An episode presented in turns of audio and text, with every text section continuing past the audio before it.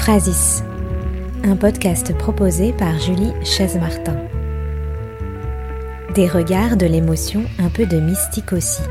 Cette chose mystérieuse et antique qu'est l'ekphrasis. Je vous propose ici des podcasts qui rencontrent ceux qui pensent, qui écrivent et qui vivent l'art. Artistes, écrivains, philosophes se racontent.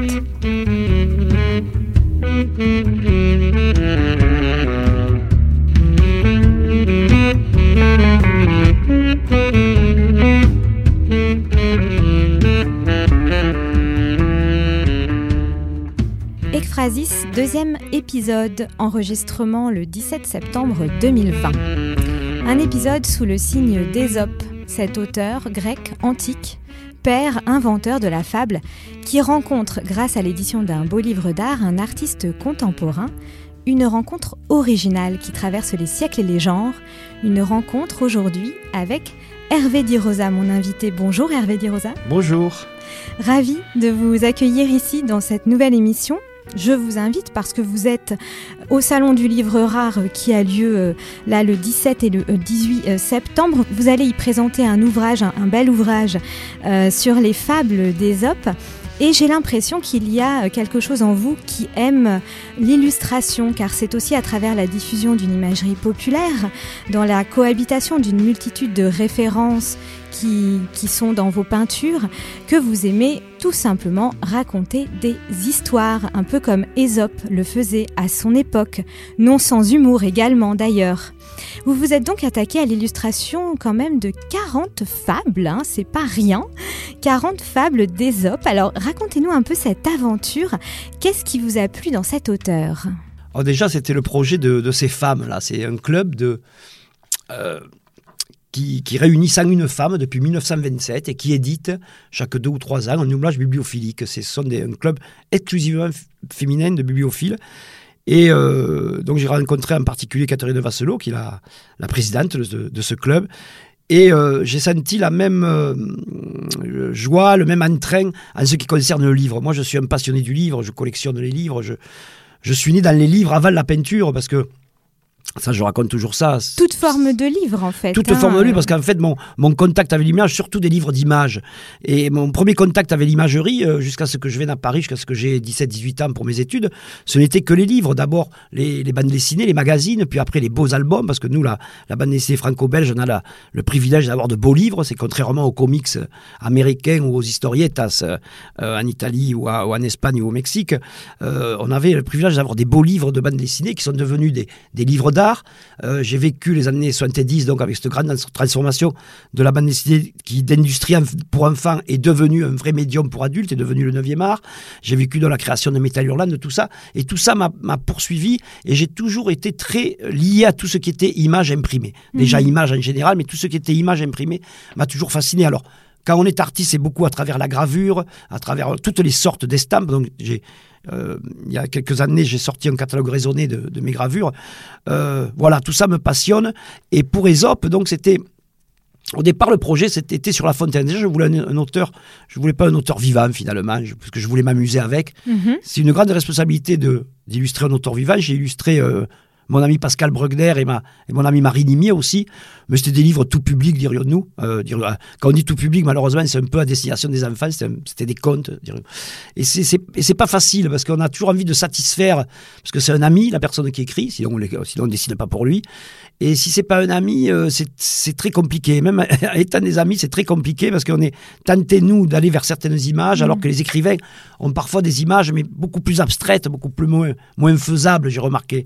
C'est très, très rigolo quand on lit des scénarios, par exemple, de bande dessinée, et qu'on voit parfois le résultat, on voit si le scénariste sait dessiner ou pas, finalement. Il y a un rapport à l'image que certains écrivains ont et, d'autres pas, même si ça peut être des passionnés d'art et, qui dont le rapport à l'image n'est pas forcément bien, euh, bien défini. Oui, c'est des collaborations d'ailleurs, les bandes dessinées. Euh, voilà, le dessinateur en général connaît très bien le scénariste, euh, sinon ça ne matche pas. Tout à fait. Et donc, en fait, en remontant de La Fontaine, c'est grâce à mon ami Jean Cesser qui s'est occupé de, tout ça et qui est mon fidèle biographe et qui s'occupe de la fabrication de, presque tous les livres que, que je produis parce que J'adore le livre. Pour moi, l'art, les expositions, c'est souvent euh, un alibi pour faire des livres, vous voyez. Mais comme on ne peut pas gagner sa vie en faisant des livres, je la gagne en faisant des peintures. Mais ça a toujours été ma passion. Je crois que j'en ai. Mais vous en avez fait beaucoup des livres Oui, je dois en avoir fait 200 de toutes sortes, du, petit mm. fascicule au, gros livre de, 500 pages, en passant par des éditions très limitées comme pour ce club des 101, où il y a 101 livres donc, euh, signés et numérotés. Alors, euh, je suis allé à la source de la fontaine, et les sources de la fontaine, c'est Aesop. Et là, j'ai, j'ai eu du mal à choisir. Il a fallu que je choisisse parmi les. Je ne sais pas combien il, y en a de. oui, parce que Jean de La Fontaine, il faut rappeler, c'est inspiré en fait. C'est inspiré des Op, tout des à fait. voilà. Qui sont des, fables un peu, dirons-nous, euh, presque comme des. des fables moralisatrices. Voilà, avec une morale à la fin, mhm. avec euh, toujours qui démontre quelque chose, etc. Avec les animaux, comme euh, Jean de ah, La Fontaine d'ailleurs. Tout à fait, avec beaucoup d'animaux. Et, j'ai pris celle où, qui était le moins loin de nous dans le temps, parce qu'il y en a qui nous parlent, moi qui me parlent plus, quoi, hein, ah personnellement. Il y en a des fois qui nous sont un peu dans des. La morale étant inconstante à travers les âges, on en arrive des fois à des incompréhensions par rapport à ce qui était la morale il y a Parce qu'il y, en a combien en tout Vous en avez fait 40, mais il y en a beaucoup plus, hein, c'est ça Ah oui, il y en a une centaine, je crois. Hein. Je ne veux pas me tromper, mais moi j'en ai bien lu une centaine. À peu près euh, une centaine, oui. Euh, mm. Et donc, euh, l'intérêt aussi dans dans ce, travail d'édition euh, sur ces fables des Opes, c'était euh, aussi de, hum, comment je pourrais dire, de construire le livre comme lui-même comme une fable. En fait, euh, le livre, à travers des passages de couleurs, il y a trois, quatre passages de couleurs en sérigraphie, mais qui sont des, couleurs différentes suivant le numéro de pagination. Et sur un numéro de pagination, donc le pliage du livre fait que certaines pages se rencontrent, des couleurs différentes se rencontrent par rapport. C'est très difficile à expliquer là. Oui, il faudra aller le voir. Il faudra aller le voir en vrai parce que c'est un vrai ouvrage à, à, regarder, à feuilleter. Mm. Donc d'ailleurs, euh, il est présenté au salon du livre rare. Il est présenté au Grand Palais. Hein, au, Grand Palais, voilà, tout à fait. Et c'est la première fois que vous participez à ce salon? Je crois. je crois. Alors peut-être qu'il y a eu des, des gravures, des estampements, parce que mm. ce salon, il y a beaucoup de, il y, a, il y, a, les livres rares, mais il y a aussi l'édition en général, je crois. Il y a le dessin, ça. Mais, c'est la bibliophilie. 18e, 19e siècle et 20e. Mais moi, maintenant que j'appartiens au 20e siècle, des fois, je me retrouve dans des salons où je pensais qu'il n'y avait que des morts et je m'y retrouve. Alors, c'est pour ça que je vous dis peut-être que c'est pas la première fois. Mais en temps, mais pour réaliser un ouvrage bibliophilique particulier, spécifique pour un club aussi spécifique que celui-là, là c'est la première fois vraiment. Euh, il y a un ouvrage de tant d'ampleur, parce que je, là vous me prenez un peu à chaud, euh, à froid je veux dire, et je me souviens même pas du nombre de pages, mais c'est mm. un gros gros livre. C'est un gros livre. J'ai mis, trois ans à, à, le monter. Quoi. Ah oui, oui, quand même. Parce qu'il y a des problèmes, comme je vous dis, il y a des, des problèmes d'impression sérigraphique qui sont vraiment comme des, euh, des, des, problèmes de, presque mathématiques, de, de calcul, que nous avons fait avec Jean Cesser et, et le sérigraphe Bolézard à à Strasbourg. Et je suis très heureux de la prouesse technique par rapport à ce livre. Donc c'est un bel objet d'art aussi, finalement, euh, plus qu'un livre presque. Ouais, mais un livre, c'est un objet d'art. Pour moi, un livre a toujours été un objet d'art. Le moindre album de bande dessinée, euh, le, le livre, mes premiers livres de Jules Verne, pour moi, c'est des œuvres d'art. Alors, vous avez parlé tout à l'heure euh, de cette euh, association de bibliophiles féminines qui s'appelle donc les 101, qui donc édite euh, régulièrement des beaux livres avec des artistes contemporains. Vous avez dit, voilà, ça m'a intéressée parce que c'était elle aussi. Dans, quel sens? Oui, mais déjà, c'était des femmes, parce que les clubs bibliophiliques, déjà, il y en a très peu, il n'y en a plus beaucoup. Je pensais que ça n'existait plus, personnellement. je pensais que les clubs avaient disparu. Moi qui suis un fanat de bibliophilie, euh, euh, j'ai fait pas mal d'ouvrages comme ça, des portfolios, des, ouvrages en lithographie entièrement, à l'époque, euh, dans les années 80, avec Franck Wardaz en particulier. Et là, euh, un club bibliophilique aussi ancien, qui tienne le coup, euh, euh, qui cherche vraiment des solutions, des artistes contemporains, et qui ne soient que des femmes, je trouvais ça épatant, parce que d'habitude, c'est un monde très masculin, la bibliophilie, c'est un peu comme la voiture, c'est un peu comme l'automobile, vous voyez. C'est des milieux comme moi qui ne me passionnent pas, personnellement. Hein. Je, suis pas, mm. je suis passionné par le livre, mais pas par le, le milieu bibliophilique, que je trouve souvent vieux et un peu compassé. et ces dames qui ont qui sont pas de jeunes dames, euh, mais elles ont une énergie qui m'a vraiment épaté et surtout un désir parce que elles ont attendu pendant trois ans parce que s'est mis au moins un an ou deux avant de trouver l'idée. Puis après j'ai encore mis un an avant de choisir les fables et j'ai encore mis un an ou deux avant de réaliser le livre. Vous voyez, elles ont été très patientes et je les en remercie parce qu'elles m'ont fait confiance parce que c'est un challenge. Euh, la fabrication était très complexe donc coûteuse et elles ont suivi jusqu'au bout et c'était vraiment formidable. Alors c'est intéressant parce qu'il y a quand même une anecdote que j'ai envie de raconter euh, sur la création de cette association association de femmes bibliophiles qui s'appelle les 101. En fait, c'est une association qui a été créée en 1926 par la princesse Tchakovskoy. Et en fait, lors d'un dîner, voilà, elle rencontre eh bien un des membres d'une société bibliophile masculine. Elle lui demande s'il y a des femmes parmi eux. En fait, il la regarde complètement euh, étonnée euh, et un peu méprisant en lui disant évidemment, bah non, il n'y a pas de femme. Qu'est-ce qu'une femme Il réfère à s'intéresser aux livres et à s'intéresser aux écrits. Et euh, donc voilà, c'est de là que part cette initiative parce qu'elle est très vexée évidemment et donc elle veut, eh bien, voilà, lui, lui dire que finalement non, non, les femmes peuvent aussi s'intéresser à la littérature, aux livres, aux beaux livres. Et donc, elle va créer euh, cette association Les 100 une euh, qui finalement est euh, voilà une sorte de, de contrepoint à la, à la société des sangs euh, qui était donc la société masculine. Donc ça c'était intéressant de rappeler ça. Voilà, c'est ce petit côté un peu féministe déjà et ça fait presque 100 ans qu'elles Presque 100 ans, c'est formidable. c'est des dames épatantes quoi, qui sont en plus dans des, dans des milieux très bourgeois parce que pour être bibliophilie, il faut être quand même, il faut avoir un peu les moyens. C'est pas des choses qui coûtent. moi étant collectionneur de livres, je peux vous le dire, c'est un mm. budget très important. Euh, et ça, c'est très important. Et en plus, elles ont eu la liberté de prendre un artiste homme. Ça, j'ai trouvé encore ça plus formidable, qu'elles aient le courage que des femmes qui se battent depuis 1927, parce qu'à mon avis, Aujourd'hui, la bibliophilie, comme on l'a dit, malheureusement euh, se tasse un peu. Peut-être que, peut que ça va reprendre. D'ailleurs, c'est comme le disque vinyle. J'ai l'impression que le, livre est en train de reprendre parce qu'on en a marre de voir les images sur des écrans. Et c'est pas pareil les images sur des écrans que quand on les a sur du papier. Et donc, elles ont eu, dû traverser des moments de mépris de toute la jeune masculine, soi-disant cultivée. Euh, et voilà, et ce courage-là, moi, je tenais à le, à le, à le souligner. Quoi. Oui, et puis vous, voilà, vous les soutenez comme ça. En tout cas, c'est une belle histoire. Euh, alors, quand on regarde ce livre, j'ai lu quelque part que euh, vous aviez peut-être été un peu euh, euh, dans la même veine que Matisse et ses papiers découpés. Est-ce que c'est vrai ça Est-ce qu'on peut rapprocher votre travail un peu de cet univers comme quand Matisse avait fait cet album de jazz par exemple C'est vrai que je suis un grand amateur d'un grand Matisse a beaucoup marqué mon travail, beaucoup plus que n'importe quel artiste. D'accord. déjà quand j'étais aux arts décoratifs, euh, et, la première fois de ma vie que donc tout à l'heure je vous disais que jusqu'à 18 ans j'étais à 7 on était bien avant la décentralisation bien avant le TGV bien avant les centres d'art bien avant tout ça il y avait rien. Euh, et ma seule respiration c'était les livres.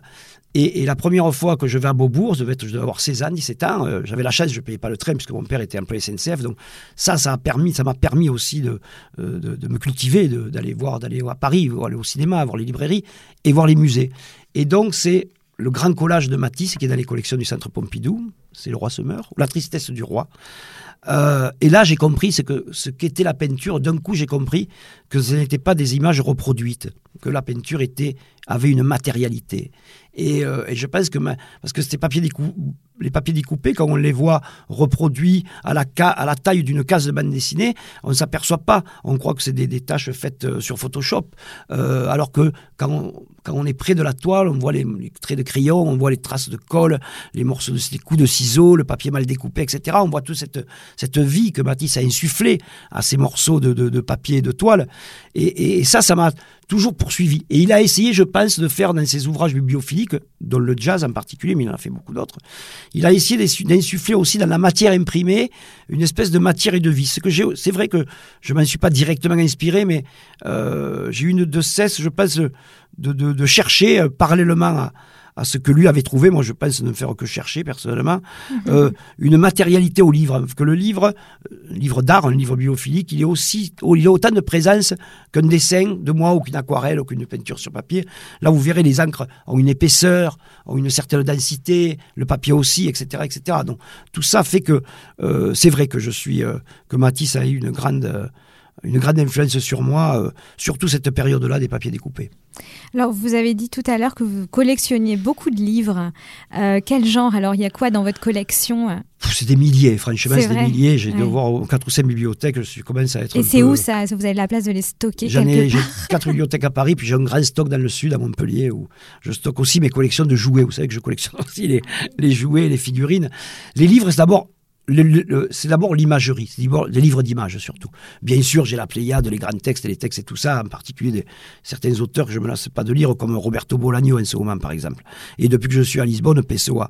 Mais sinon, c'est des livres illustrés. Alors, une grosse, grosse partie bande dessinée, une grosse partie livre d'art. Alors là aussi, c'est une grosse partie parce que souvent, c'est des livres très sont assez lourds. Très lourds, oui. ou très faibles, mais très rares et très difficiles à mm. trouver. Et puis après, c'est vrai aussi, je, pendant très longtemps, c'est vrai que avec Internet et la facilité, euh, maintenant depuis quelques années, j'arrive à me, servir des moteurs de recherche oui, mais alors, justement, pour, chercher des images. Voilà, c'est une question que j'avais parce que depuis Internet, vous avez évidemment vécu avant Internet. Et, donc j'ai une bibliothèque entière que de documentation. J'ai toute une rangée de livres sur les trains, de livres sur les avions, des livres sur chaque capitale du monde, sur chaque pays, sur les animaux, sur les habitations, enfin sur tout ce qu'on peut imaginer euh, d'images que peut contenir le monde. Ce qui m'intéressait, moi, c'était de... Et d'ailleurs, mon travail est un peu c'est un travail un peu encyclopédique. J'essaie de, réunir tous les styles, tous les personnages, tout ce que l'humanité euh, recèle. Quoi. Je suis un peu encyclopédiste, espèce de, de puissant fond. Et ma bibliothèque, en fait, je me suis aperçu que finalement, c'est pas tout à fait vrai là. Je, réduis parce que j'allais dire que finalement, maintenant quand j'ai besoin d'un papillon, d'un insecte, etc., je vais sur, sur internet en une seconde plutôt que, plutôt que de me rappeler dans quelle bibliothèque je l'ai mise. Est-ce qu'il est à Montpellier ou à Paris ou à Lisbonne où mm. j'ai encore aussi chez moi, même si j'y suis euh, en location, j'ai pas pu m'empêcher d'accumuler, d'accumuler des, des, livres. Mes enfants adorent les livres aussi, donc euh, et ma femme aussi. Donc c'est vrai qu'on est on, est vraiment une famille euh, pro livres. Et, et, souvent moi mes sorties à mes enfants c'était d'aller à la librairie acheter des livres. Vous voyez c'était vraiment ma passion. Et donc, comme je vous dis, euh, à la place de chercher des heures maintenant dans les bibliothèques, tac, on les a. Mais en même temps, si vous remarquez, dans les recherches sur Internet, sur n'importe quel moteur, même sur plusieurs moteurs de recherche différents, sur euh, certains sujets, sur beaucoup de sujets, on revoit, on voit les mêmes images apparaître, des images communes, et qui nous mm. cachent, et qui nous cachent. Alors il y a des domaines que je connais en particulier, comme la bande dessinée ou je sais pas, ou, l'aviation, hein, les mm-hmm. domaines que je connais. Et en fait, je m'aperçois que dans la documentation que j'ai moi sur papier, elle n'est pas forcément sur Internet. Et donc, euh, elle est toujours indispensable. C'est que cette documentation papier n'est pas obsolète comme j'aurais pu le croire à un moment donné. Mais c'est vrai que c'est plus facile à, manier dans un quotidien. Mais pour des recherches plus sérieuses, euh, Internet, c'est pas sérieux, dirions-nous. Voilà. C'est comme le Larousse illustré à l'époque, qui avait eu un succès fou. Euh, moi, je me souviens que ma mère ne jurait que par le Larousse parce qu'il était illustré, et alors que d'autres dictionnaires n'avaient pas les images. oui, parce que le Larousse illustré, on le lisait, moi je le lisais comme un livre presque, quoi, avec les grandes, avec les pages, avec les drapeaux, avec les insectes. C'était, c'était, mm. c'était merveilleux. Et alors, dans cette manière, effectivement, de regarder les images, ça m'a un petit peu fait penser, même si vous n'avez pas du tout le même parcours, mais au facteur cheval, voilà, qui aussi lui euh, a beaucoup regardé les magazines, les revues, et ensuite est devenu artiste, a voulu créer, et il a créé d'ailleurs une œuvre assez encyclopédique dans, dans son aspect, où il fait des références à beaucoup de cultures, même euh, extra-européennes. Euh, comment vous êtes passé finalement de, de, cette boulimie d'images découvertes dans les livres à vous dire un jour, bon, bah moi aussi, en fait, je vais, voilà, je vais faire des, des images, mais je vais vraiment les, les créer un peu comme Matisse en, vrai, en, objet. C'est un passage, je, ouais, bah, jamais posé la un peu difficile euh, à répondre. Mais... Non, je me suis jamais posé la question parce que c'était toute ma passion, c'était aussi de collectionner les images et de les fabriquer aussi. À partir du moment où j'arrive à Paris, où je commence mes études aux arts décoratifs, euh, et puis euh, après, les peintures qui sont dans des collections de moi, les plus anciennes, parce que je peux aussi citer comme certains artistes, les travaux quand j'étais enfant, quand j'étais à l'école, mais, mais je cite uniquement, sont datés de 79. C'est les premiers travaux qui sont dans des collections muséales ou privées. Donc j'avais 19 ans, j'étais euh, en seconde année, ouais, en seconde année aux arts décoratifs. Je voulais créer des images que je ne voyais pas. moi, j'ai toujours créé les choses que, que je n'arrivais pas à voir. Vous vouliez inventer, en fait. Oui, en tout cas, combler un vide. Il me semblait, comme quand j'ai créé le Musée international des arts modestes, il me semblait qu'il y avait un vide dans les points de vue qu'on peut avoir dans la description d'un paysage sur les arts visuels en France et, mondial. Il y avait une place qui, il y avait les choix de tous les centres d'art et musées euh, ne me satisfaisaient pas en général. Et les choix des éditeurs ou des galeries, et surtout dans les galeries, parce qu'il faut bien se rappeler, quand je commence à la fin des années 70, euh, c'est l'art minimal, l'art conceptuel qui domine. Donc il y a une espèce de pauvreté de l'image et même la figure narrative qui fait des peintures, c'est des peintures d'après photo. Donc pour moi, je trouve ça un peu pauvre, un peu, un peu rêche, vous voyez, un peu, un peu dur. Et j'ai envie de, moi, à mon tour, d'amener, de, d'apporter des, images. Et, là, ça a été la peinture, parce que c'était le mm. médium le plus, le plus populaire, le plus accessible que, mm. que j'avais, qui n'existait pas ailleurs, quoi. Parce que je pense que si euh, je peignais, que ce que je peins ressemblait à, je crois que j'arrêterais de peindre. Et alors, il y a aussi, euh, vous avez parlé de, ce musée que vous avez créé à Sète, je crois que c'était en 2000. Euh, c'est ça, on va bientôt fêter le 20e anniversaire l'année prochaine, tout à fait. Vous allez peut-être nous en parler tout à l'heure, s'il y a des projets justement autour de ce musée, mais juste pour revenir un peu à, la genèse, c'est un musée, donc le musée des arts international des arts modestes, hein, je précise.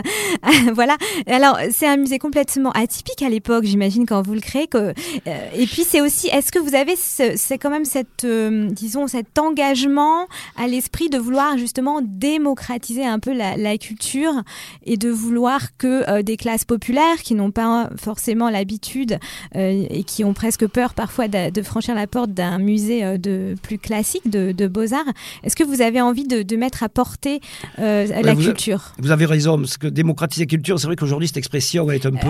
Un, peu galvaudée, parce qu'on... vieillotte, galvaudée, etc. Mais finalement, le, but était le même quand j'ai ouvert ma première boutique à Paris où je voulais vendre des objets euh, que je fabriquais, que ce soit des t-shirts, des jouets, euh, des caleçons, des assiettes, etc. C'était pas pour faire du merchandising. chaque objet, je le créais lui-même. C'était essayer de faire des œuvres qui soient dans l'utilitaire, parce que sinon les gens n'achètent pas, les gens qui ont, qui ont des, budgets limités achètent, préfèrent acheter des choses utiles, mais qui étaient des vraies œuvres à des prix accessibles. Ça, ça a été déjà un premier pas, puis après j'ai ouvert une galerie qui s'appelait la Galerie de l'Art Modeste, rue de Poitou, avec mon frère à la fin des années 80 jusqu'en 94, pour aussi, avec les revenus engendrés par ces productions, défendre des positions artistiques. Les premières expositions de l'art brut, par exemple, j'ai fait avec euh, la Galerie de l'Art Modeste en 92 la dernière exposition de William Van Genk, qui est un énorme artiste brut qui est mort depuis. Euh, j'ai fait une grande, nous avons fait aussi une grande exposition en 93 sur les dessins de presse refusés de la première guerre du Golfe.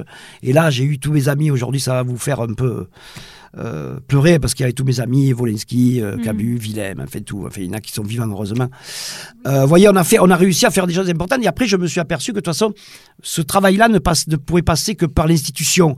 Euh, C'était pas mon truc de faire du, du, business pour pouvoir payer autre chose. Et donc, c'est vrai que cette grande chance à, la fin des années 90 que, que m'a donné le, maire de Sète alors et la ministre de, de la Culture de l'époque, euh, qui était Catherine Trotman, de créer un, un lieu. Alors, euh, je rentrais dans les, dans les projets de l'an 2000, puisqu'on a ouvert en l'an 2000. D'ailleurs, c'était un des seuls projets pérennes de l'an 2000. Hein. Tous les autres, c'était des événementiels, comme on dit. C'est-à-dire des choses qui ne durent pas.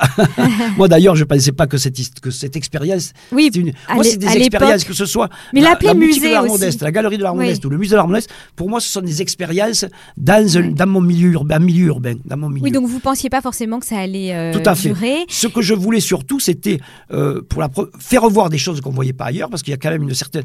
On est le pays le mieux équipé en centre d'art en France. C'est vrai, on a des centres d'art magnifiques, on a des musées sublimes, etc. Oui, c'était encore créer un autre musée finalement. Non, c'était pas créer un autre musée parce que tous les musées, les centres d'art, moi je veux pas me, je me, je vais pas remplacer les conservateurs et les spécialistes et tout ça. C'est pas mon, mon job, ils le font mieux que moi. Vous avez quand Mais c'est de donner un autre point de vue. Vous avez quand même utilisé le terme de musée. Vous auriez pu. Oui, parce que ça faisait miam. J'aurais pu ah, mettre laboratoire. Voilà.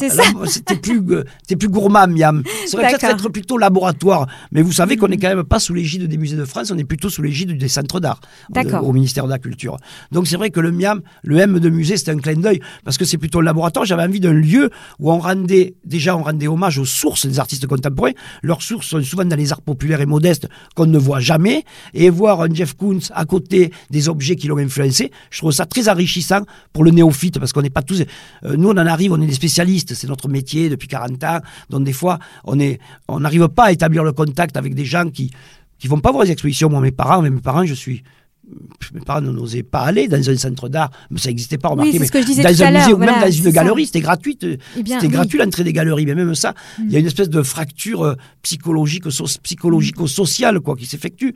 Dont on n'est pas encore sorti, Dont on n'est hein. pas sorti, dont on fait tout pour ne pas sortir, parce que moi je pense fermement que le populisme est, lié à l'élitisme, et que plus il y a d'élitisme, plus on a le populisme, alors que le populaire est sain pour moi. Et le musée des Arts Modestes est un musée ouvert, où on allait voir transversalement, euh, justement, cette, euh, euh, cette explication des sources populaires de beaucoup d'œuvres d'art contemporain, euh, faire revoir des artistes qu'on ne voit pas ailleurs, pas forcément à la mode, faire revoir des émergents comme des artistes très importants, et tout ça dans une transversalité totale, c'est-à-dire qu'on pouvait avoir des expositions, c'est que des expositions thématiques au Miam. Hein.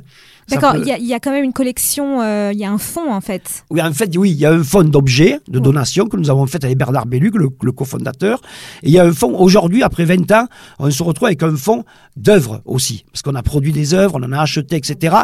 Et donc là, aujourd'hui, on a, on a ce projet de, peut-être dans 2-3 ans, de déplacer le musée dans la ville, de l'agrandir pour y ajouter une partie musée euh, de toutes nos collections et surtout de, de raconter ces 20, ces 20 ans, 22 ans, puisqu'il y a eu les deux ans de préfiguration. On a travaillé de 98 à 2000 avant d'ouvrir le, le musée. Donc, depuis plus de 20 ans, toutes les expériences, tous les artistes que nous avons convoqués, que nous avons invités, toutes les thématiques que nous avons sorties de terre et qui ont été reprises. Par exemple, euh, Stéphane Martin, qui était le président du, musée du Quai Branly, m'a bien dit qu'il y a plusieurs expositions qui ont été faites au Quai Branly, qui ont été directement influencées par nous. L'exposition qu'il a faite, par exemple, sur, le, euh, sur les tikis, sur la tiki culture, euh, il, a, été, il m'a dit, euh, il a dit publiquement même, il a été inspiré par l'exposition Paradirama que nous avions fait au début des années 2000 sur la culture euh, californienne, Tahiti, euh, Hawaï, etc. Voilà. Donc nous, on n'a pas des moyens gigantesques, mais on a la liberté de ces moyens. Et ça, c'est formidable. Et donc, ces, ces moyens, cette liberté, nous sert à être comme des brigades qui allons euh, explorer des territoires parfois méprisés, inconnus, périphériques, marginaux, mais qui après demandent de vrais professionnels, demandent de vrais conservateurs, de vrais euh, d'art pour pouvoir développer la suite. C'est ce, c'est ce aujourd'hui, je suis en train d'essayer de, de m'entourer justement avec euh, l'INHA, l'Institut national d'histoire de l'art et notre ami euh, Eric de Chassé, euh, d'essayer justement que des, des universitaires, des chercheurs surtout, prennent le relais de certaines de mes idées qui sont un peu des idées parfois loufoques, mais qui, euh, je pense, structurent Enfin, les qui choses sont quand même reprises par le Quai Branly. euh, Ouais, mais c'est des idées, vous savez, c'est essayer de, de, de voir la création comme des territoires. Et quand on le voit comme des territoires, on se rend compte tout de suite, ce qui dans la réalité nous choque, c'est qu'il y a toujours un centre et des périphéries. Mm. Et que dans la réalité, c'est normal que les centres d'art et les musées, il faut voir que le centre. Mm. Et donc, c'est à nous, euh, nous-mêmes, euh, à nous organiser. Et le MIAM, c'est ça, c'est une association qui s'est organisée elle-même pour faire voir les périphéries et les marges. Alors, ça peut être des marges de culture extrêmement populaires et commerciales, comme les, les figurines Mm. euh, qui sont le merchandising de, de films et de dessins animés. Mais ça peut être aussi euh, euh, des cultures underground, marginales, peu connues, peu vues. C'est ce que l'art modeste euh, englobe. Il englobe des choses très populaires et des choses plus, euh, euh, plus marginales, dirions-nous, underground. C'est difficile de, trouver un mot en français. Euh, mais en tout cas, c'est seul, la seule expression qui regroupe toutes ces expériences. Hmm. Vous, vous avez parlé, euh, juste, juste revenir euh, rapidement, même si effectivement euh, c'est une, une histoire très triste, mais euh, sur le dessin de presse et sur, vous, vous avez dit, mes amis bon, de Charlie Hebdo, là on est en plein procès Charlie, et il se trouve que dans le premier épisode de ce podcast, j'ai invité Yannick Enel, qui écrit dans Charlie Hebdo et qui en ce moment fait chaque jour une chronique du procès Charlie. Wolinski, voilà, a eu quand même une importance, je crois, dans, dans votre parcours. Ouais, Georges Wolinski, Qu'est-ce qui s'est passé avec lui Qu'est-ce qui, qu'est-ce s'est qui passé vous des a choses transmis extraordinaires. hein. Il s'est passé des choses extraordinaires. D'ailleurs, euh, j'ai mis, j'étais à, à Lisbonne quand, il y a cinq ans, là, on a appris ce- cette tragédie là, et euh, j'ai mis des, des semaines avant de, de réaliser que c'était vrai. Quoi, j'arrivais pas à, à voir que c'était faux parce que je l'ai vu régulièrement. Parce que quand je suis, à- quand j'étais à Paris, étudiant aux arts décoratifs, je savais que je faisais pas de la bande dessinée. J'arrive à Paris, je savais que c'était pas de la bande dessinée, tout ça, mais euh, les galeries, les musées me semblaient tellement loin de mes préoccupations. Mais vous qui- aviez envie de faire de la bande dessinée un petit peu ou vous non, j'avais envie trop en fait d'être- dans l'imprimé. D'accord. oui. Donc on revient au livre. hein. On revient au livre, dans l'imprimé. Et c'est vrai qu'à cette époque-là, la bande dessinée, c'était aussi Bazooka, c'était leçon de sortie. Donc, une liberté totale. Que, et je trouvais euh, Bazooka et leçon de sortie, leur, tous les suppléments de libération à l'époque, ils faisaient scandale avec Bazooka. Je trouvais ça beaucoup plus ouvert, beaucoup plus libre que ce que je voyais dans les galeries, qui étaient quand même assez cantonnés à un art minimal, support surface, etc. Qui était un art assez intellectuel en plus. Que- que- hein, que euh, j'apprécie, mais Avec beaucoup est- de était- derrière. oui. Et moi, je venais du mouvement punk, j'étais punk quand j'avais 17 ans en 77, donc je, je, ça m'intéressait pas. Et donc, je trouvais que l'imprimé était beaucoup plus près de moi. Mm. Et Wolinski, donc, par un ami qui s'appelle Marc Caro, le célèbre réalisateur de films, euh, parce qu'on était un petit groupe quand je suis arrivé à Paris, j'ai j'ai rencontré- j'ai eu la chance de rencontrer des gens formidables, et il m'a présenté donc Georges Wolinski, qui était à l'époque le rédacteur en chef de Charlie Mensuel. C'était l'équivalent, c'était la même, les mêmes bureaux de Charlie, mais c'était un mensuel spécialisé dans la BD, dans la bande dessinée, euh, soit euh, expérimentale un peu pointue, comme les Italiens, comme Guido Crepax, soit des bandes dessinées américaines très classiques qu'on ne rééditait pas en France, comme Dick Tracy, euh, Gasoline Alley et tout ça. Et donc, je vais le voir et tout ça. Et lui, il m'a, il m'a dit un truc formidable. Il m'a dit, écoute, je te pue. Il m'a quatre pages, c'était même pas des pages, c'était quatre, euh, je sais pas quoi, on dirait quatre planches, mais j'ai même honte de dire ça devant des collègues, devant des collègues dessinateurs de bande dessinée qui eux sur chaque planche ils suent vraiment euh, sang et eau pour faire autant de cases, ce dont je ne suis pas capable. Euh, et donc il me dit, il m'a publié deux fois quatre pages dans deux numéros et c'était formidable pour moi, j'avais 18 ans. Eh mais il m'a dit, mais vous savez, il n'y a pas de scénario, c'est mal dessiné, donc vous n'avez aucun, aucun avenir dans la bande dessinée. Il m'a dit faites plus grand et essayez de voir les galeries. J'avais déjà fait des expositions, des petits essais d'exposition. Enfin, ça vous a confirmé peut-être Ça m'a confirmé, tout à fait. Et puis après, je l'ai revu, il est venu me voir à Mexico, quand il y a eu la grande marche avec le, le colonel Marcos. Euh, enfin, notre vie après, c'est chaque fois croisé, mais jamais assez longtemps. Et vous savez, c'est tout le temps ce qu'on dit. On a, lui était très pressé, comme moi aussi, il avait plein de trucs à faire. On doit se voir, on doit se voir. Et puis un jour, on ne se voit plus parce qu'on n'est plus là. Hmm. Voilà, donc effectivement, une pensée euh, pour euh, tous ces grands dessinateurs, caricaturistes euh, de, presse. voilà, on, va, on leur fait une, une, petite pensée. Alors, pour revenir effectivement au dessin de presse et aussi à la BD, vous vous tenez toujours au goût du jour de la BD Est-ce que c'est toujours une passion ou c'est un peu. Non, non, non, c'est une passion. C'est une passion, même si. Aujourd'hui, la bande dessinée, elle souffre, enfin, elle souffre de ses qualités, en fait. Elle est devenue très, euh, euh, très exigeante. Y a même temps, on a beaucoup euh, d'autofiction, d'autojournal, de gens qui racontent leur vie en bande dessinée. Alors au début, ça m'amusait un petit peu, mais là maintenant, la, ah première graphique, la graphique novel en ce fait. Ce qu'on appelle le, roman graphique. Voilà, la graphique novel qui a été initiée dans les années 70 par Will Eisner, qui lui raconte sa jeunesse dans le Bronx et dans Brooklyn. Là, c'est autre chose que de raconter les problèmes des bobos parisiens. C'est vrai que je suis un petit peu loin, bien qu'il y a plein de, Aujourd'hui, des, créateurs comme Rupert et Mulot, enfin, il y en a plein, plein, euh, que j'adore. Non, non, je continue tout à fait. Mais je continue à racheter les rééditions, quand même, de Tiff et Tondu. Là, par exemple, il y a notre ami Blutch qui a fait, alors qui a fait une nouvelle aventure Tiff et Tondu, qui était mes héros favoris, parce que moi, mes héros favoris, c'était pas bien sûr, c'était Spirou, Tintin, tout ça. Mais je préférais ceux qu'on considérait comme les seconds couteaux, c'est-à-dire euh, Will de Tiff Tondu, Gilles Jourdan de Tilleux et euh, Sibylline de Machereau, qui était le Machereau était le, roi de la de la poésie animalière.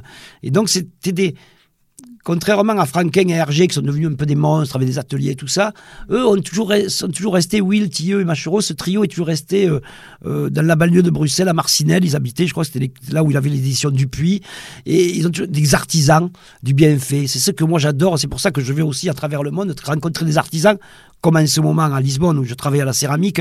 J'adore les gens qui fabriquent les images, mais vraiment qui les fabriquent, qui les font, quoi. Et puis c'est votre goût aussi pour les marges, peut-être les gens dont on parle moins. Aussi, comme moi, je suis un peu marginal, c'est pour ça qu'on est toujours attiré. bon, enfin, vous avez quand même bien réussi, euh, Hervé Di Rosa. On va faire une petite pause. Euh, je vous avais demandé de choisir un titre de musique. Euh, voilà, on, va écouter Tangerine par Alan, je ne sais pas si je le dis bien. C'est Alan Vega et Christophe. C'est un duo extraordinaire. Vous savez que tous les deux nous ont quittés à deux ans d'intervalle. Et oui. Et c'est parmi mes deux chanteurs favoris et ensemble. Alors ça, surtout qu'Alan Vega, je raconterai une, anecdote. Alors on va l'écouter et euh, vous nous racontez juste après.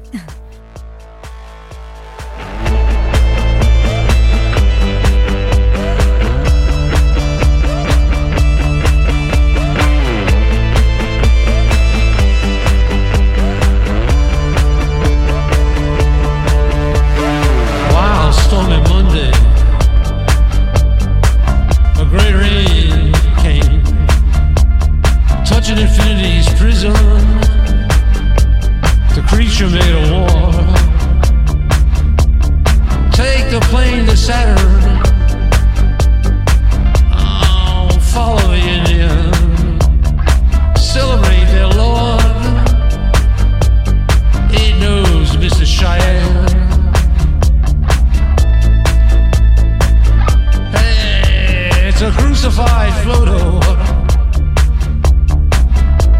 of the wrong century.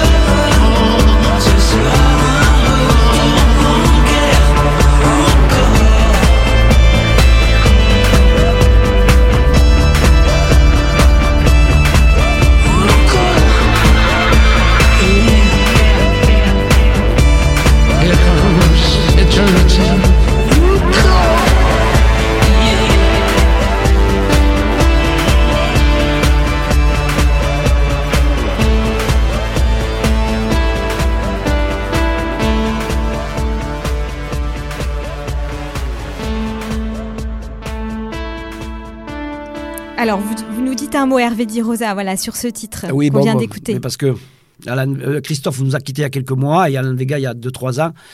Et Alan Vega, c'est le, le, chanteur de Suicide et le, le, créateur du groupe Suicide, qui est le premier album qui est sorti en 77-78, qui a marqué presque la fin, l'apothéose et la fin du mouvement punk. Euh, je l'ai vu, je les ai vus sur scène. Euh, il y avait, euh, il était tout seul sur scène d'ailleurs. C'était pas, c'était plus même plus Suicide. Il était tout seul en Vegas en 78, en première partie des Stray Cats où il se faisait, il recevait des quantités de crachats, de canettes, etc. Parce que les gens étaient venus voir du rock. Et lui, il était tout seul avec un magnétophone de cassette et il chantait devant le avec le magnétophone de cassette qui faisait une espèce de musique industrielle. C'était hallucinant. Et quand j'arrive à New York en 83 pour ma première exposition personnelle chez Barbara Blackstone, qui je rencontre à la galerie Alan Vega parce qu'il était aussi artiste. Et là, et moi j'étais fan de, je, suis, je savais pas trop, je savais pas qu'il était artiste parce qu'en fait il était artiste plasticien avant d'être d'être musicien. Il ah, est plus connu pour être musicien. Il a exposé à la galerie Laurent Godin il y a quelques années. Et même j'en ai exposé un dessin de lui euh, pour l'exposition Archipel d'Irosa qui a eu lieu au Miam, qui, est, qui appartenait, je crois, à la collection Galbert, Antoine de Galbert, qui en a de, de Alain Vega. Malheureusement, moi, j'en ai pas. Je peux pas tout collectionner. Et, euh, et donc, je le rencontre et il m'invite à son concert qui était au Ritz. Et là, c'était un concert avec grand groupe de rock entier. Euh, C'était extraordinaire avec Barbara Glackstone, donc qui était, qui était sa galerie. Voilà. Et voilà, c'est encore des gens qui nous quittent que j'aurais aimé, euh, avec qui j'aurais aimé passer plus de temps. À l'époque, j'étais un peu timide, tout ça. Euh, parce qu'en fait, il était beaucoup plus âgé que nous. Euh, il avait, il avait au moins 10-15 ans de plus que moi. Et j'ai pas osé. Et souvent, il y a des choses que j'ose pas, d'autres que je regrette pas. Par exemple, on m'avait présenté Andy Warhol, j'ai à peine dit bonjour. J'ai pas regretté de lui avoir parlé parce que ça m'intéressait pas du tout. Mais vous avez un peu connu Basquiat, non? Surtout beaucoup Kiss Haring. Okay. Surtout Kiss Haring, en fait, c'est rigolo parce que après cette exposition. À la galerie euh, Barbara Glaxton en 83, je change de galerie et en 95, je travaille avec la galerie Tony Chafrazi qui était la galerie de Kiss Haring que j'ai rencontré dès mon premier voyage à New York en 82 et qui est un type euh, vraiment formidable. Euh, et, et, mon ami François Boron, parce que nous avions eu le prix de la Villa Médicis sur les murs. Et donc, début 83, mais mon ami le, le peintre François Boron, nous sommes arrivés à New York, et lui travaillait avec Anina Nosé qui travaillait avec Basquiat. Il y avait Basquiat qui travaillait dans la cave de la galerie. et moi, je travaillais chez Tony Chafrazi, qui venait de faire la première exposition de, de, de. Et donc, c'est vrai qu'après, on a, on a gardé des liens jusqu'à ce que jusqu'à ce qu'ils disparaissent. Quoi. Mmh. Oui, alors c'est une grande époque que vous rappelez là. Il faut, faut, juste remettre euh, rapidement dans, dans, le contexte. Évidemment, vous êtes cet artiste euh, membre d'un mouvement euh, qu'on a, qui s'est fait appeler la figuration libre. Hein. C'est le critique d'art Bernard Lamarche Vadel et puis Ben aussi. c'est ben surtout Ben oui. d'ailleurs oui. qui, qui, a, voilà, qui a trouvé ce nom pour ce mouvement d'artistes dont vous avez fait partie, avec donc François Boiron et puis d'autres. voilà. Et Bon, la figuration libre, ça a duré quelques années. Ça a duré pas beaucoup, ça a duré. C'était un leurre, c'était quelque chose. C'est Ben qui l'avait au départ euh, inventé cette, euh, cette expression pour. Parce qu'il avait, il a fait une exposition de Robert Combas et moi. C'est, je vous dis ça, c'était en 81. Et donc, il avait mis cette dénomination. Mais nous, en fait, on s'était mis un peu ensemble. On était aux Arts Déco. Moi, François Boron était mon premier ami euh, quand je suis arrivé aux Arts Décoratifs. Robert Combas, je le connaissais depuis mon enfance. Euh, De, Oui, voilà, vous enfant. vraiment les deux et, euh, piliers. euh, et, euh, ouais. et- et Rémi Blanchard, c'est la Marche Vadel qui nous l'a présenté, Mhm. puisqu'il était son professeur aux Beaux-Arts de Rennes. On a fait quelque En fait, Parce qu'aujourd'hui, c'était un mouvement, aujourd'hui c'est historique, mais c'est Oui. un mouvement, on a, on a accepté aucune règle. Mhm. C'est-à-dire, on a. Il n'y avait pas de règle de collectif parce que tout le monde était euh, plus, plus, plus égocentrique l'un que l'autre, donc le collectif ne pouvait pas fonctionner. Et surtout, on n'a accepté aucun appareil scientifique. Il y a un peu Hervé Perdriol qui a écrit dessus, mais euh, vous savez, c'est pas comme la figuration narrative ou les nouveaux réalistes, il y avait un appareil scientifique et critique très important. Là, sans ça, on a vite, et puis euh, euh, les, les dirions-nous, les relations entre, entre nous n'ont pas été, moi, moi, ne m'ont pas satisfait. Moi, j'ai tout le temps cru au collectif. Après, j'ai créé un collectif, un autre collectif avec mon frère, et puis après, j'ai créé mes collectifs à moi, c'est-à-dire le MIAM, qui est un travail vraiment collectif, parce que le conseil d'administration regroupe des bénévoles avec qui je travaille. mais vous le réfutez pas quand même la figuration. Ah non, non, pas du tout. C'était Oui, une oui. formidable. J'ai eu beaucoup de. C'était une formidable, un formidable moment. hein. Mais c'est vrai, euh, il y avait aussi toute une rage. Qui, la figuration libre aussi correspond à cette envie de, parler de toutes les cultures populaires dont on ne parlait pas. Vous savez, quand je parlais de Rocket d'Alan Vega ou de, ou de bande dessinée à la presse, euh, tout le monde me regardait des yeux, euh, alors qu'aujourd'hui, c'est Patty Smith qui fait la couverture de la presse. Vous voyez, le monde, non, mais le monde change. Et je pense que j'en ai été, euh, j'ai j'ai fait partie de ces quelques personnes qui ont essayé de faire passer quelque chose. Il y avait une grande revanche sociale aussi, parce que je viens d'un milieu de milieu très modeste. hein. Comme je vous dis, mon, père était employé SNCF et ma mère femme de ménage. Et donc, j'avais vraiment une revanche euh, sociale à prendre. Il y avait toutes ces revendications-là qui étaient très fortes. Quand je suis arrivé aux arts décoratifs, j'étais le seul boursier de toute ma promotion, quoi, hein, les deux classes. Et je ressentais ça comme une humiliation. Mais très vite, euh, comme mon travail s'est très bien vendu, etc., etc., contrairement à certains, je me suis aperçu très vite qu'il y avait certaines, revendications qui n'étaient plus du goût du jour. Vous voyez, on ne peut pas être punk et être contre tout le monde quand on, quand on vit confortablement. Je trouve ça. Et d'ailleurs, il y en a qui le font encore aujourd'hui. Je trouve ça assez malsain et assez malhonnête. Donc c'est vrai que euh, j'ai trouvé d'autres options à ma vie. Hmm. Alors, du coup, effectivement, c'est aussi un vent de liberté quand même que vous cherchez, tout jeune, euh, forcément. hein. vous voulez, comme vous dites, aussi euh, sortir d'un peut-être d'un certain milieu social. C'est pour ça que je pensais que les galeries et les musées n'étaient pas à ma destination. Et heureusement que je me suis aperçu très vite que le milieu de l'édition était encore Mm. plus fermé, encore plus rigoureux, encore plus bourgeois, dirions-nous. Et que c'est vrai que moi, c'est Suzanne Paget en 81, j'avais 21 ans, qui m'a permis de faire cette exposition au Musée d'Art Moderne, atelier 81-82. J'ai eu des, des galeristes, ma galeriste, ma première galeriste à Amsterdam, ma première exposition personnelle aussi en 81, euh, Rieke Swart, qui n'est plus avec nous aujourd'hui, mais qui m'ont permis, c'est vrai que c'est le monde de l'art qui m'a permis de, de faire voir mon travail et pas du tout le monde de l'édition. Ce monde de l'édition que j'ai rattrapé après, après par plaisir, hein, en fait, pour faire des catalogues, des livres d'art et tout ça, mais auquel je n'ai plus vraiment accès. Est-ce que vous pensez que le monde de l'art contemporain actuel est toujours aussi euh, est ouvert aujourd'hui voilà à des, à des choses un peu à la marge Est-ce que vous pensez par exemple le street art acquiert un peu des lettres de noblesse? Il rentre en galerie, en musée aussi maintenant? Enfin, il a mis plus vite le street art entre en galerie que Mm. la bande dessinée. La bande dessinée, ça a pris un siècle. Oui, le street fait. art en 30 ans, c'est pour ça. Moi, vous savez aussi, quand je suis arrivé à New York en 83, j'ai vu les premières fois les, les trains peints, etc. Il y avait une puissance, ce qu'on appelle le graffiti. C'était pas du tout le street art. hein. Et d'ailleurs, c'est pour ça que et, et Jean-Michel Basquiat n'ont été jamais considérés comme des graffitistes, ni Kenny Scharf. Parce que pour être considéré comme graffitiste, il faut avoir peint un train entier. Hein, c'est mon ami Crash et mon ami Daze, parce que j'avais de grands amis, mon ami Futura, euh, qui m'expliquait tout ça et qui a des codes très très précis. Le street art, c'est autre chose. C'est un mélange. Nous, le street art, on le faisait déjà en France. Il y avait euh, les années 68 avec toutes les affiches, les pochoirs, on était les rois du pochoir en France, bien avant les, les- les Brésiliens ou les, ou les Nord-Américains. Euh, alors aujourd'hui, euh, euh, j'ai fait la première exposition au Miam. La première exposition s'appelait L'art modeste sous les bombes, avec une partie euh, où on exposait toute la road school, donc de Futura à Keith Haring, en passant par Ramazi, Crash, etc., etc.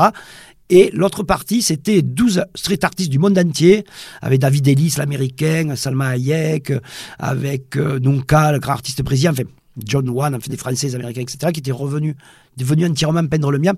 Et ça, c'était deux ans avant l'exposition qui a eu lieu au Grand Palais, deux ans avant l'exposition qui a eu lieu à la Fondation Cartier sur le sujet. Vous étiez un pionnier là déjà. Et déjà, ça me passionnait. C'est vrai que ça me passionnait depuis 82, parce que depuis 82, 83, que je, première fois que j'ai mis les pieds à New York, j'ai eu contact avec ce... Ça m'a jamais influencé parce que c'est pas mon univers. Mon univers, Mhm. c'est plutôt le fanzine, le graph-zine. Si on veut trouver un équivalent euh, marginal hein, au street art.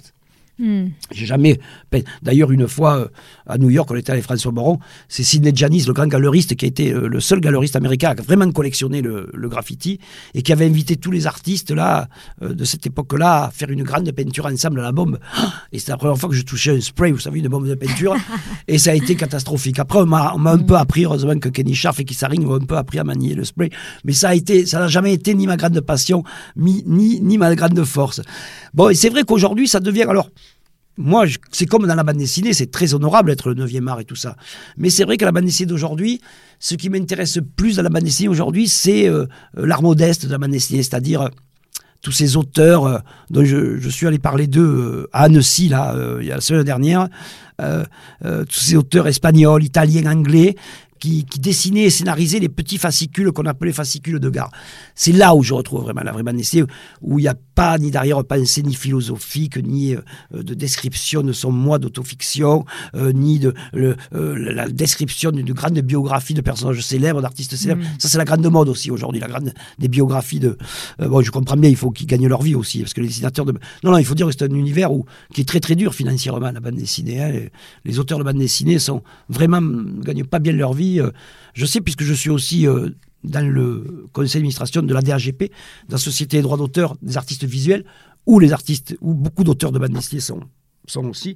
Et je sais que c'est difficile. C'est pour ça d'ailleurs, c'est que j'ai jamais fait de bande dessinée ou, très peu, pas en tout cas pour mon métier principal, j'en ai fait pour m'amuser, parce que c'est une discipline très très difficile, très ascétique, très il faut être sur sa plage du matin au soir, il faut faire 10 images. Et, et ces gens et ces, ces auteurs, ces artistes qui, qui faisaient ces petites bandes dessinées, Pepito, Hakim, Tartine, euh, qui sont souvent italiens, espagnols, français ou anglais, ils devaient faire 50 pages par mois, ils faisaient 3, je sais pas, 10 pages par semaine, c'est dingue. Donc ils avaient ils ont été obligés de trouver une écriture presque une calligraphie euh, et, des histoires complètement délirantes qu'ils devaient faire au jour le jour, très, surréalistes, parce qu'ils inventaient ça la page après.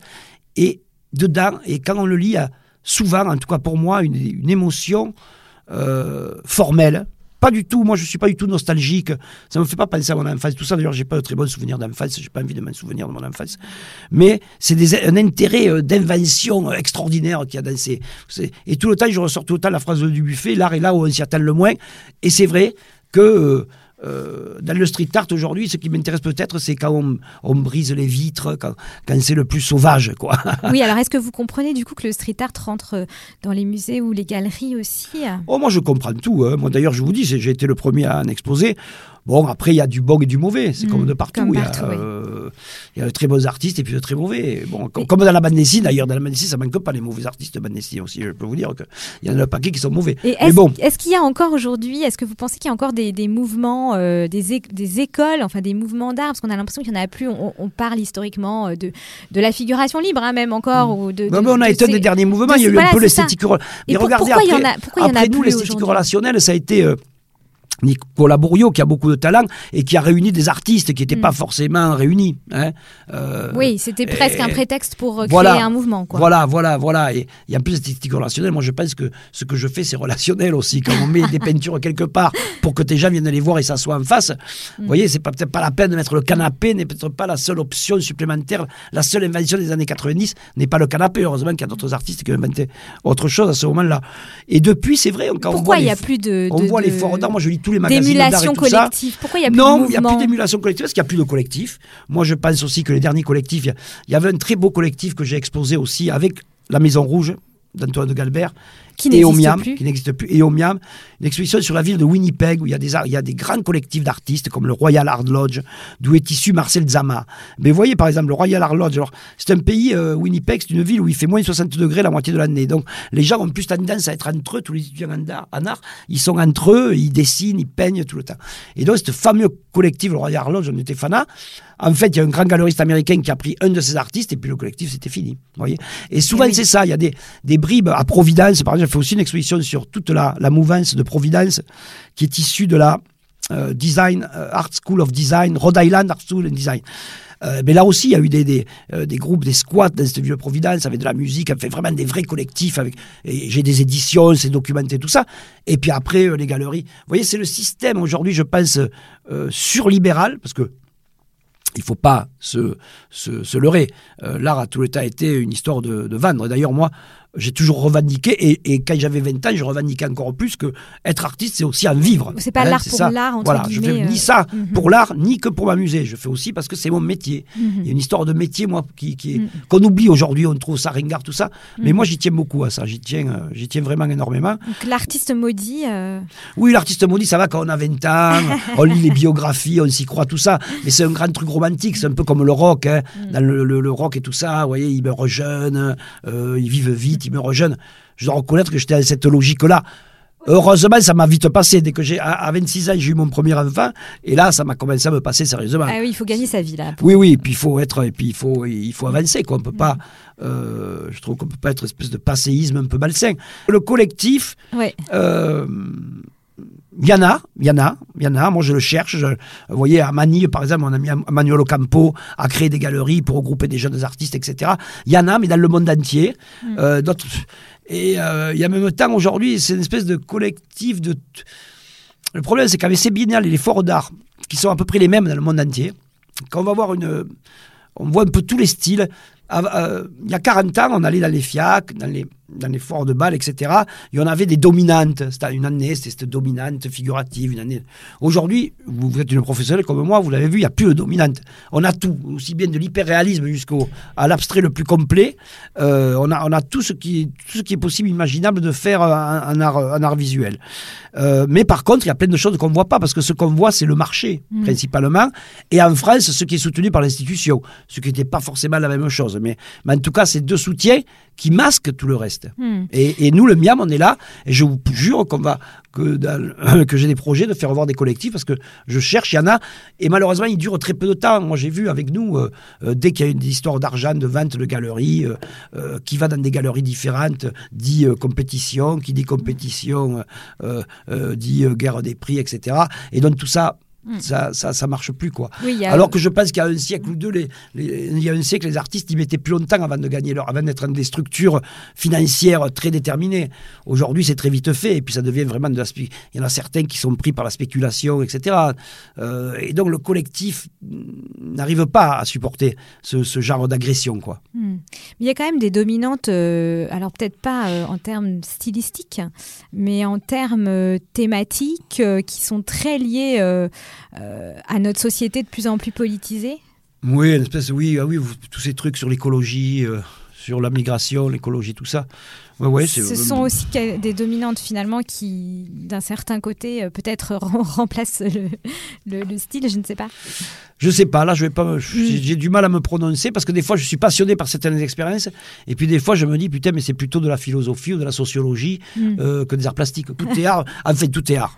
Ce que mm. j'ai remarqué, c'est que depuis que j'ai 18 ans, tout ce qui ne pouvait pas être du théâtre, c'est devenu euh, de la performance. Ce qui ne pouvait pas être de la bande dessinée, mon cas, et je suis bien passé pour le dire, c'est devenu des arts plastiques. Ce qui ne pouvait pas être du cinéma, c'est de la vidéo.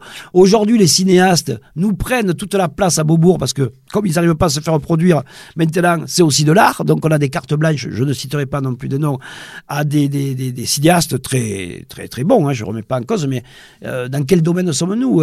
Euh, Il y a des des, entiers de musées qui ne sont consacrés qu'à la photo. Et c'est vrai que les arts plastiques, et en particulier la peinture, on est quand même le parent pauvre hein, quand on regarde les expositions. Hein. Bien que international, c'est remonté. International, par contre, l'intérêt pour la peinture, pour l'image peinte, ça par contre, j'ai l'impression, euh, ces dernières années, qu'il y a une espèce de, de retour. Chez les jeunes artistes, vous voulez dire? Ouais, chez les jeunes hum, qui sortent des beaux-arts, en particulier de Paris, il y a beaucoup plus de peintres que dirions-nous d'installateurs, de, euh, il y en a autant que de photographes peut-être, mais euh, parce que la peinture, on a beau nous raconter des salades depuis 50 ans, la peinture c'est vraiment la, la manière la plus simple sociologiquement et matériellement de s'exprimer. quoi. Parce que déjà, n'importe qui en Occident saura ce que ça veut dire un morceau de toile euh, tendu sur quatre morceaux de bois. On sait que c'est une œuvre d'art en Occident. Ça, n'importe qui le sait, même mes parents, je veux dire. Euh, et à partir de là, on peut peindre avec n'importe quoi. Sur, euh, c'est, on n'a pas besoin, en photo, on nous dit oui, mais la photo, la vidéo, tout ça, mais il faut du matériel, il faut acheter du matériel. Il faut ça coûte cher aussi. Moi, moi quand, je, quand j'ai commencé à peindre, je peignais sur des draps de lit, des morceaux de carton, j'ai récupéré de la peinture en bâtiment et des peintures d'ailleurs qui tiennent encore aujourd'hui, euh, euh, qui sont sont pas autodétruites du tout, du tout. Euh, alors que certaines photos, les tirages on les trouve plus ou ils s'abîment. Vous voyez, moi je pense que des fois il y a des moments dans l'hyper-technologie d'aujourd'hui, on a besoin d'un retour. C'est pour ça que peut-être le, les salons comme le livre rare, là, les bibliophiles, vont revenir, parce que peut-être qu'on a besoin d'un retour un peu. Les retours ne sont pas forcément réactionnaires. Hmm. Alors merci de revenir au salon du livre rare hein, puisque c'était ah c'est là, là, où on a commencé. Mais non, mais c'était surtout pour parler du livre parce que. Et oui, voilà, on en a beaucoup parlé. Euh, vous nous avez raconté votre passion euh, pour euh, pour le livre. Vous avez une autre passion, c'est celui quand même des de, de toutes les cultures qui, qui existent. Vous êtes globe-trotter, je ne sais pas si, si c'est un mot que vous aimez. Mais... Aujourd'hui, on n'aime plus. Aujourd'hui, on, parle du, bilan carbone et tout ça. Il ne faut plus le dire. oui, c'est vrai. Mais enfin, vous y allez à pied, évidemment.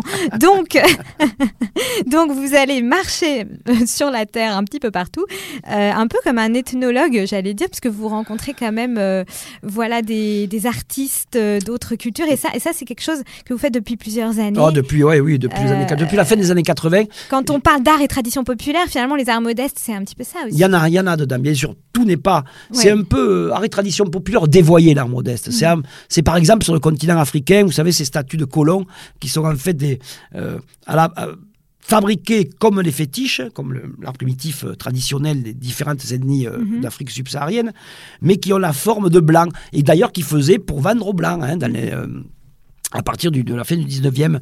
Euh, euh, aussi, il y a certaines traditions au Bénin ou ailleurs, dans le golfe de Guinée, de, de travail du métal et du bronze, où apparaissent des voitures, l'homme blanc, etc. Alors les ethnologues, là, euh, ça les intéresse plus parce qu'ils veulent que le fétiche ait été euh, dansé, que le masque ait été dansé, qu'il y ait une tradition. Alors que moi, ce qui m'intéresse, c'est justement, c'est quand l'art il est dévoyé, quand l'art traditionnel est dévoyé, quand, quand c'est la rencontre entre deux cultures, parce que c'est pas euh, l'Afrique qui rencontre l'homme blanc, ni le contraire, c'est des cultures et des manières de créer des images et des images qui se rencontrent et qui se mélangent. C'est à ce moment-là que ça m'intéresse. Et c'est vrai que depuis 30 ans, je parcours le monde parce que je suis fermement euh, sûr que les techniques euh, les, techniques obligent certaines images à apparaître. Et quand en Afrique du Sud, je travaille avec des artisans zoulous, euh, avec des câbles de téléphone tressés, on ne peut pas faire toutes les images avec ce câble de téléphone, donc, ou avec des paires. Donc on est obligé de concevoir les images. Et moi, ce qui m'intéresse, c'est que justement, ces artisans, euh, avec tout ce qu'ils ont de savoir, de culture, depuis, euh, des fois depuis très peu de temps, ou des fois depuis très longtemps, ces cultures-là tordent les images, tordent les tordent mes créations à moi et les, et les transforment pour que je sois un peu surpris. Vous voyez, quand je fais des sculptures au Cameroun, il y a des parties en bronze à la cire perdue dont je, je moule là, je travaille à la cire perdue qui après est moulée. Mais par contre, les, les grands socles en bois, euh, je dessine et je les fais faire parce que et justement, je laisse la liberté. Je fais un très vague dessin. Ils sont toujours sculptés, toujours taillés dans le même tronc, dans un seul morceau, comme la statuaire euh, traditionnelle. Euh, et par exemple, je dessine un bras et une main, mais la main, je la fais assez indistincte pour qui eux pour que l'artisan, lui, me fasse une main, la main dont il a l'habi- qu'il a l'habitude de faire. Mmh, Voilà. C'est ce qui m'intéresse. C'est la comment, rencontre, Comment euh, je vais peindre un arbre Oui. euh, à, à- à Saigon, euh, à Fumban ou à Mexico. On va pas peindre un arbre, on va pas peindre un arbre ou dessiner ou sculpter Mm. un arbre ou une main de la même manière. Et ce qui m'intéresse, alors je prends la libye des, des matériaux, des- de, de Mm. l'artisanat et des matériaux du fer, parce que c'est mon métier que je sais pas faire autre chose. Mais je suis intimement persuadé que il faudrait creuser cette direction pour essayer de euh, ce que je fais, confronter les images, confronter les matériaux et confronter vraiment les mains, quoi. Parce que les mains, c'est un peu le euh, l'histoire déjà. Moi, ce que je décide, des fois, ce que je peins, des fois, je me, j'y réfléchis pas, et donc on s'aperçoit que c'est la main qui, le cerveau qui continue à diriger la main, un peu comme ça. Et dans, et dans l'artisanat, c'est ça aussi, puisque l'art- l'artisanat, c'est vraiment le contraire de l'art, c'est toujours faire la même chose de génération en génération et de garder cette pratique de génération en génération. Chaque génération parfois amène une thématique différente ou un petit truc de changement, mais c'est surtout ça. Alors que dans l'art, nous, c'est celui qui va faire le- le- la chose nouvelle qui va, qui va être le mieux perçu. Et donc tout ça me, me nourrit, mais c'est tout le temps la même recherche qu'avec le miam, qu'avec les livres, qu'avec autre chose. C'est toujours cette recherche de comment ah, je peux arriver à créer de nouvelles images qui me surprennent. Alors vous avez remarqué, je ne parle pas beaucoup de peinture parce que la peinture, euh, après les... Là, en ce moment, je suis très... euh, euh, je, suis allé, un peu- je suis allé à, à Paris, il y a Florence pour voir les Paolo Uccello qui me passionnent en ce moment. Et là, quand je suis aux offices à Florence, vous voyez, je n'ose plus parler de peinture. Et je trouve qu'il y en a aujourd'hui qui feraient bien de faire attention quand ils parlent de peinture. C'est pour ça que je parle que d'image. Mais c'est pas dévalorisant hein, dans, dans mon idée. C'est des espèces de classements.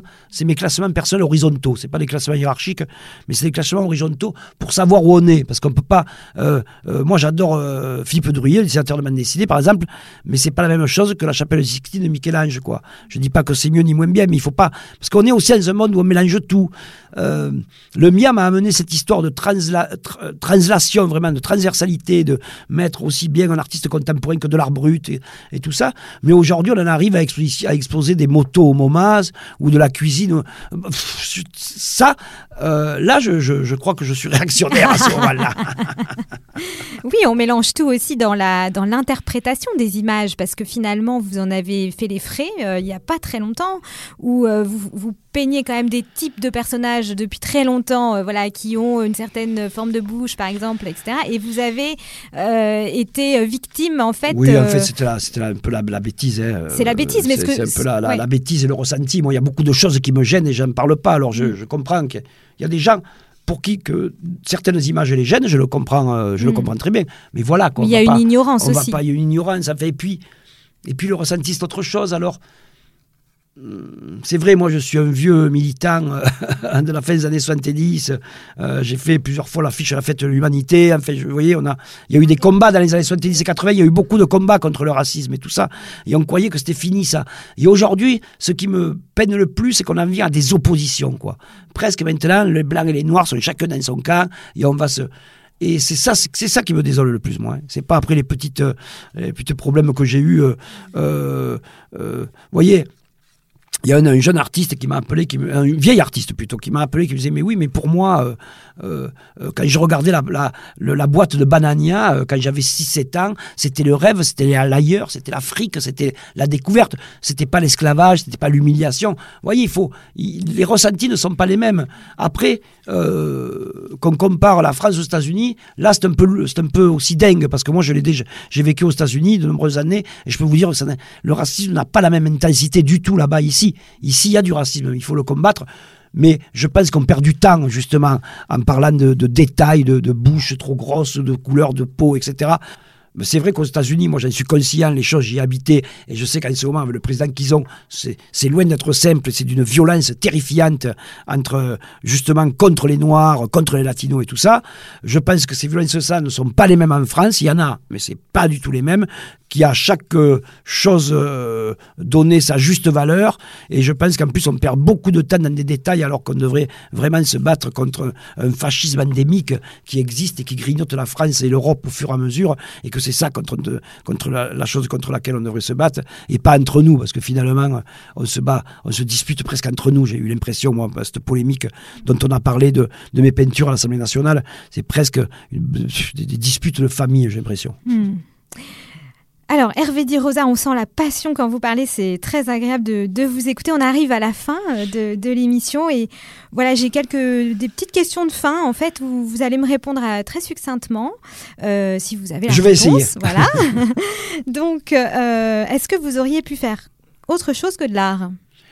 Oui, j'aurais pu être pilote d'avion. Ah, c'est pas mal aussi. De chasse. Hein. Votre musée préféré en dehors de celui des arts modestes? Ah, mais il y en a deux. C'est deux musées que j'ai découverts à, mon, enfin, à la fin de, très jeune. Le musée de l'art brut de Lausanne et le musée d'histoire naturelle de New York. C'est vraiment les deux musées qui ont transformé ma vie. C'est vrai. Et ma vie, et la, ma vie formelle, dirions-nous. Un souvenir euh, très frappant euh, lié à l'art qui vous a un peu qui a fait que ça a changé votre euh, vision de, euh, oh, il y a eu beaucoup de choses qui ont changé ma vision de l'art. Oh, je crois que la plus, une satisfaction, par exemple, c'est quand Malcolm Morley est venu, qui est un grand artiste anglais qui vit aux États-Unis, et qui m'a serré la main pour mon vernissage à New York euh, en 84, et que je me suis pas lavé la main pendant une semaine tellement j'étais fasciné par cet artiste. Votre livre préféré sur l'art, puisqu'on a quand même tourné un peu autour du livre dans cette oh, émission L'homme du commun à l'ouvrage du buffet. Une définition des arts modestes, rapidement Rapidement, c'est l'art modeste, c'est ah, ah, ah. l'art modeste déjà, c'est pas traduisible en d'autres langues, c'est spécifiquement français. Euh, l'art modeste, c'est tous les toutes les marges de tous les territoires de la création. Je ne peux pas dire euh, plus clair que ça. Et alors, tous les territoires de la création, c'est pas que les arts visuels, ça peut être aussi le cinéma, la, littérature, tout. C'est toutes les marges et les périphéries, euh, qu'elles soient euh, populaires ou, euh, ou plus élitistes, ou plus, j'allais dire élitistes, ou plus précises, dirions-nous, elles sont en marge du cœur, du centre des choses, et c'est là, l'art modeste s'intéresse à ces parties-là de la création. Un rêve que vous auriez aujourd'hui après toutes ces années de création? J'aimerais que Beaubourg peut-être fasse un jour une exposition avant que je sois mort. Alors j'espère qu'ils vont nous écouter. Merci beaucoup Hervé Di Rosa. Donc je rappelle euh, que euh, vous présentez un beau livre au salon euh, du livre rare 40 fables d'Ésope que vous illustrez euh, aux éditions des 101. Le salon du livre rare étant un salon annuel euh, donc euh, qui réunit les sociétés de bibliophiles et ce salon eh bien n'a pas été annulé puisque d'autres l'ont été. Hein. On vient d'apprendre notamment que la FIAC a été bah annulée. Donc vous avez de la chance finalement. On a fait Art Paris. Oui, oui, oui j'ai eu Art Paris et le livre rare impeccable. Voilà. de toute façon la FIAC ça m'importe peu en ce moment parce qu'il y a très peu de galeries françaises. Vous savez, ma galerie Louis Carré qui est une des plus anciennes galeries de Paris ne fait plus plus la FIAC depuis quelques années, pour laisser la place aux galeries américaines et, Mm. et coréennes et hongkongaises, à mon avis. Et c'est un reproche effectivement qu'on fait à la FIAC de ne pas présenter assez d'artistes français. mais Enfin, bon. bon, ça, je c'est une re- autre Je émission. fais de reproches à personne. En tout cas, c'est bien triste que la FIAC n'ait pas lieu. Voilà. Bon, en tout cas, merci à vous Hervé Merci Di Rosa pour cette heure de conversation euh, très enrichissante et évidemment euh, à découvrir votre travail et puis votre actualité sur votre site internet euh, qui est très complet, je l'ai regardé. Oui, oui, Et- c'est ma femme Victoire que je remercie, qui m'aide, qui s'occupe, qui m'aide, qui s'en occupe entièrement. Ouais, oui. Et il est très bien Fait, donc je, je fait ça le conseille. soir en dehors de son travail. je conseille d'y aller en tout cas pour euh, découvrir Merci. si, euh, voilà. Merci à vous Hervé Di Rosa.